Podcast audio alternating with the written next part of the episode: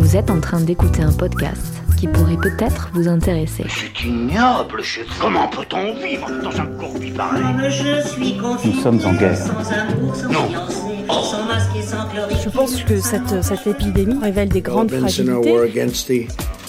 Chinese virus.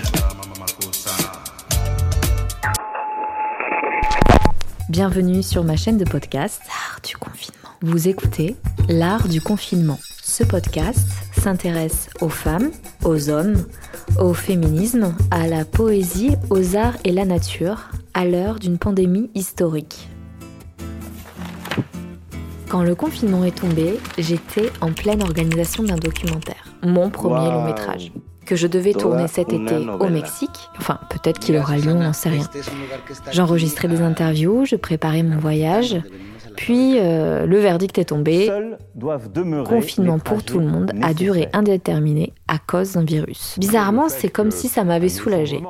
Ça fait un moment qu'on nous parle d'une catastrophe éminente, économique, sociale ou environnementale, donc au moins on n'est plus dans l'attente maintenant, ou peut-être que c'est une chance pour rectifier le tir. Bref, malgré le confinement, j'avais envie de continuer à raconter des histoires, pour garder une trace de ce moment historique et peut-être en tirer des leçons.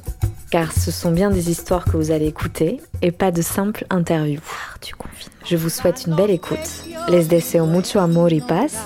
Oui, désolé, je vais parler un peu espagnol aussi. Et à bientôt.